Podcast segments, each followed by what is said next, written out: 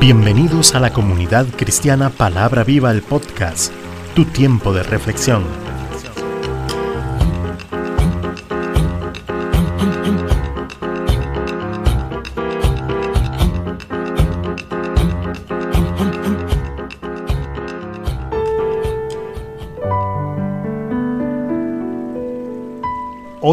Con José Alberto Delgado.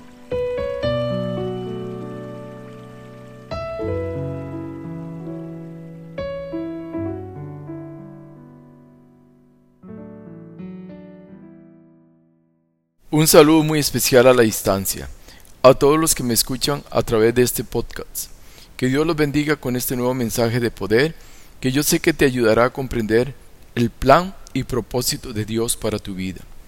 Padre Santo, pongo a cada persona que me escucha delante de tu presencia, para que derrame sobre ellos sabiduría y entendimiento en el conocimiento de la palabra, para que así cada uno pueda alcanzar la meta celestial en Cristo Jesús. Gracias Señor por esta oportunidad que me das para llevar este mensaje de tu palabra, confiando Dios en tu promesa, que no volverá vacía, sino que cumplirá su propósito para la cual es enviada. Todo esto lo pedimos en el nombre de nuestro Señor Jesucristo. Amén.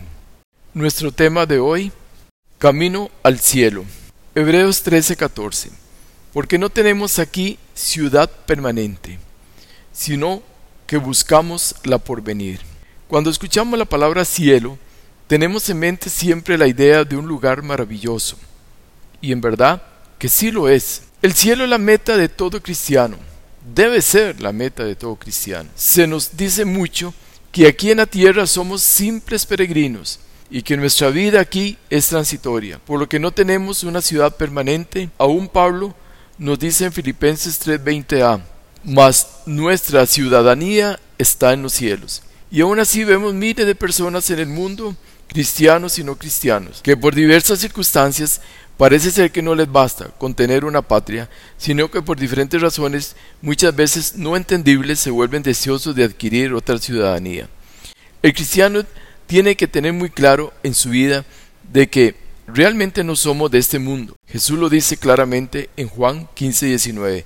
Si fuerais del mundo, el mundo amaría lo suyo, pero porque no sois del mundo, antes yo os elegí del mundo, por eso el mundo os aborrece. Cuando hemos sido salvos en Cristo Jesús, y de acuerdo a esta palabra, se ve claramente que lo que Jesús hizo con nosotros, además de limpiar nuestras conciencias de todo pecado, fue rescatarnos de este mundo cuando dice yo os elegí del mundo y es aquí donde entramos en conflicto con esta tierra, pues vamos al igual que a Él ser aborrecidos por el mundo, lo que significa, como pasa en muchos sitios de la tierra, que cuando llegas a ellos, los pobladores te rechazan y muchas veces hasta su vida corre peligro.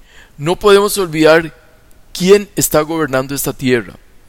Juan 14:30 dice, No hablaré ya mucho con vosotros, porque viene el príncipe de este mundo y en nada tiene en mí, lo que significa que hemos sido elegidos de en medio de las tinieblas y pasados a su luz admirable. 1 Pedro 2.9.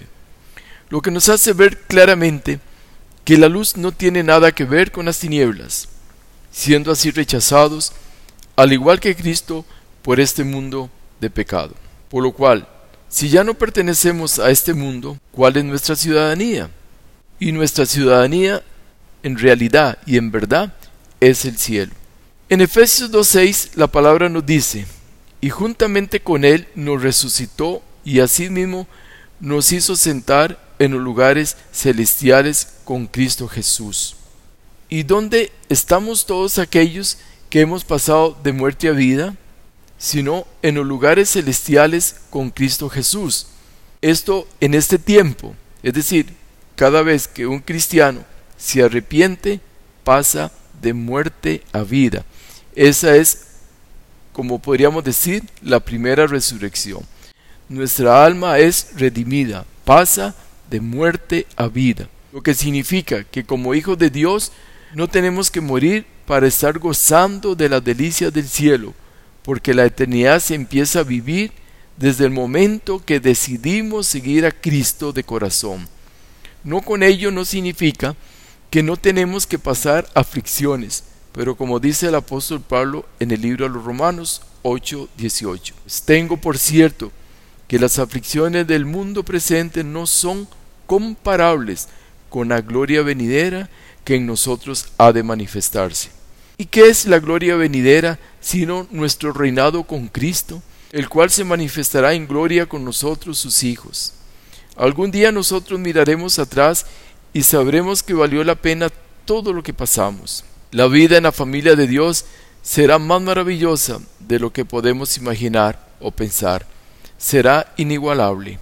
El sufrimiento trae como recompensa la gloria y esta gloria es la verdadera meta del cristiano. El cristianismo demanda una total renuncia a todas las corrientes mundanas, pues no podemos vivir una vida con Dios y a la vez con el diablo. 1 Corintios 10, 21 No podéis beber la copa del Señor y la copa de los demonios. No podéis participar de la mesa del Señor y de la mesa de los demonios. Tenemos que tener presente la elección que Dios ha hecho con nosotros. Nos eligió para Él y somos su pueblo, sus hijos, y debemos responder con toda fidelidad para gozar de la vida eterna en Cristo Jesús. Lastimosamente el cielo no es para todos. Mateo 7 del 13 al 14 dice, porque estrecha es la puerta y angosto el camino que lleva a la vida y pocos son los que la hallan. Muchos olvidan este versículo bíblico. Se les olvida que el camino del cristiano es angosto, estrecho, lleno de pruebas y aflicciones, cuyo propósito es fortalecer y hacer de sus hijos hijos valientes y esforzados, capaces de mantenerse firmes dentro del reino de los cielos y ser dignos de la vida eterna. Contrario a esto está Mateo 7:13, donde dice, entrad por la puerta estrecha, porque ancha es la puerta y espacioso el camino que lleva a la perdición, y muchos son los que entran por ella, donde nos reafirma la necesidad de ingresar por la puerta estrecha, pero aquí este versículo nos habla de una puerta ancha y un camino espacioso. Pero la diferencia es que mientras la puerta estrecha y el camino angosto nos llevan a la vida eterna, la puerta ancha y un camino espacioso nos conducen directamente donde Jesús lo dice con toda claridad contra aquellos que caminan por el espacioso camino. Lucas 13:27. Pero os dirá, os digo, que no sé de dónde sois, apartados de mí todos vosotros, hacedores de maldad. Allí será el llanto y el crujir de dientes cuando veáis a Abraham, a Isaac, a Jacob y a todos los profetas en el reino de Dios, y vosotros estéis excluidos. Por lo cual, si hay cielo para los de puerta estrecha, no habrá cielo para los de la puerta ancha.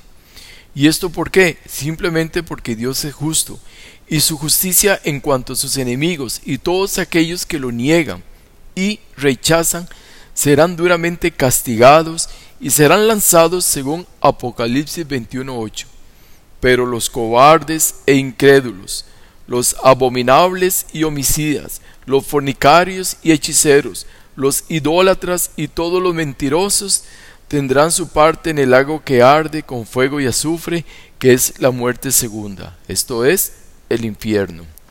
Pero como hijos de Dios, viviendo de acuerdo a sus preceptos, no tenemos que temer, pues la ley se hizo para el que la infringe, para el pecador. Por ello es sumamente importante volvernos de los malos caminos y empezar a vivir una vida en Cristo para ser librados de semejante castigo. Cierto que Juan 4:16b dice, Dios es amor, y el que permanece en amor permanece en Dios y Dios en él. Pero nunca olvidemos que también dice, Dios es fuego consumidor. Hebreos 12:29. Por lo cual, como hijos de Dios, recibiendo nosotros un reino inconmovible, tengamos gratitud y, mediante ella sirvamos a Dios agradándole con temor y reverencia. Hebreos 12, 28. La esperanza de todo cristiano es disfrutar de las promesas de Dios, en especial a las referentes sobre la segunda venida de Cristo y vivir eternamente con Él. Pero nosotros esperamos, según sus promesas, cielos nuevos y tierra nueva, en los cuales mora la justicia. Segunda de Pedro 3:13. La vida cristiana es una vida llena de promesas y esperanzas, pero no olvidemos que son verdad y que nuestra esperanza no avergüenza, pues Dios ha demostrado en la vida del ser humano el cumplimiento de sus promesas y tan solo debemos tener paciencia, pues el Señor no retarda su promesa, según algunos la tienen por tardanza, sino que es paciente para con nosotros, no queriendo que ninguno perezca, sino que todos procedan al arrepentimiento. Segunda de Pedro 3:9. Esto nos enseña el gran amor de Dios para con el mundo. De hecho, todos anhelamos estar con Dios por medio de Jesucristo. Pero eso, que quizá veamos como tardanza, para Dios no lo es, pues el tiempo de Dios solo Él lo conoce, y Él tiene el momento de su tiempo para ver cumplida esta promesa y esta esperanza, la cual es la segunda venida de Cristo. ¿A quién tengo en el cielo sino a ti? Si estoy contigo, ya nada quiero en la tierra. Salmo 73, 25. Mientras nuestras miradas se mantengan en los cielos, no vamos a angustiarnos por lo, por lo que este mundo nos ofrezca, pues estaríamos muy satisfechos y muy deseosos de estar juntamente con Cristo en la eternidad. Cierto que Dios en su justicia pedida nos demanda muchas cosas, pero no olvidemos que Juan 5, 3b dice, sus mandamientos no son gravosos. Esto nos anima y nos enseña el camino por el que vamos. No nos vamos a perder, que si caminamos con Cristo y con el poder de su Santo Espíritu, vamos a poder cumplir con todo lo que Dios te mande y así nos aseguramos que vamos camino al cielo. La palabra nos dice en Mateo 6, 19, 20, no acumulen para sí tesoros en la tierra, donde la polilla y el óxido destruyen, y donde los ladrones se meten a robar. Más bien acumulen para sí tesoros en el cielo, donde ni la polilla ni el óxido carcomen, ni los ladrones se meten a robar. El cielo es nuestro banco, el cielo es nuestro banco de finanzas espiritual, donde podemos estar haciendo grandes y pequeños depósitos, los cuales son las obras que por fe hacemos aquí en la tierra, y que tendrán su recompensa allá en el cielo. Recordemos, es la manera más especial de no morir con las manos vacías, pues estos tesoros nos esperan en el cielo. Queridos hermanos, ahora somos hijos de Dios, pero todavía no se ha manifestado lo que sabremos, lo que habremos de ser. Sabemos, sin embargo, que cuando Cristo venga, seremos semejantes a Él, porque lo veremos tal como Él es. Todo el que tiene esta esperanza en Cristo se purifica a sí mismo, así como Él es puro. 1 Juan 3, 2 y 3. Juan nos enseña, al igual que los otros apóstoles, la necesidad de mantener viva la esperanza en Cristo Jesús, ya que esta misma esperanza nos purifica y santifica lo que hace que nos, que nos mantengamos firmes y constantes hacia la patria celestial. Por lo que debemos hacer de esta esperanza en Cristo nuestra única meta para la cual Dios nos ha llamado. No es que todo ya lo hemos alcanzado, pero de algo estaremos seguros, es que vamos por buen camino. Hebreos 12:2 dice, por lo cual, levantad las manos caídas y las rodillas paralizadas y haced sendas derechas para vuestros pies, para que lo cojo no se salga del camino, sino que sea sanado. Seguid la paz con todos y la santidad, sin la cual nadie verá al Señor. Para ganar el cielo debemos trabajar duramente en nuestro caminar, en mantener la paz y uno más bello e importante en la vida cristiana, la santidad. Isaías 55.9 nos dice, Como son más altos los cielos que la tierra, así son mis caminos, más altos que vuestros caminos, y mis pensamientos más que vuestros pensamientos. Nuestra vida de cristianos en todo depende de un Dios que está por encima de nosotros, que habita en las alturas, lo que demuestra su grandeza y soberanía sobre cada uno de sus hijos, pero su deseo es que también nosotros gocemos juntamente con Él en las alturas. Todo esto hace ver que no somos gusanos que nos arrastramos por este mundo, pues Dios en su, infinita misericordia y amor por su pueblo nos ha puesto juntamente con Cristo en los lugares celestiales y no podemos dejar de creer en semejante promesa. No podemos seguir viviendo una vida de bajeza y de pecado, pues este no es nuestro lugar, porque el verdadero lugar de un cristiano está en el cielo. Solo es cosa de tiempo. Cristo viene pronto. Juan 14.1.3 Para que donde yo estoy, vosotros también estéis. Y este es el deseo de Dios, que vivamos con Él eternamente y para siempre. El cielo es un lugar de adoración. Haga del cielo la meta de su vida. El cielo es la morada santa del Altísimo. Aunque ni siquiera podamos comenzar a comprender su esplendor, la Biblia nos da descripciones hermosas del lugar donde seremos recibidos y pasaremos juntamente con Jesús la eternidad. Por ejemplo, dice la palabra, en la casa de mi padre hay muchas mansiones. Si no fuera así, te lo habría dicho. Voy a preparar un lugar para ti.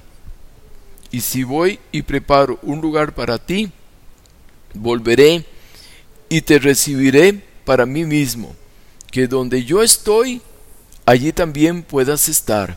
Juan 14, 2, 3. Oramos.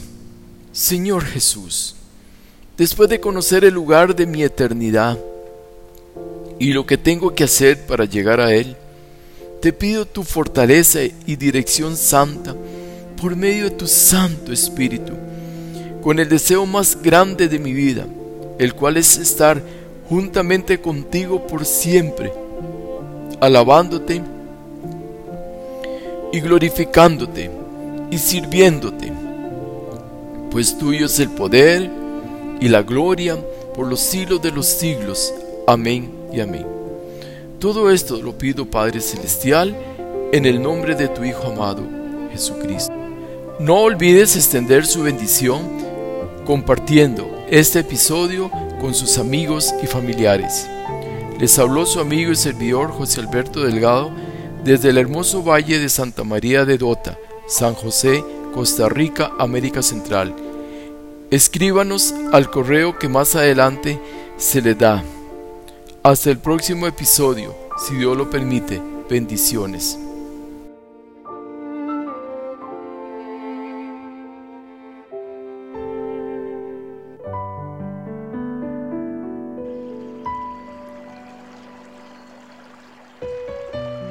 Gracias por escuchar este episodio. Si te ha gustado, no olvides compartirlo y valorarnos en nuestro correo electrónico palabra viva comunidad cristiana gmail.com. Bendiciones.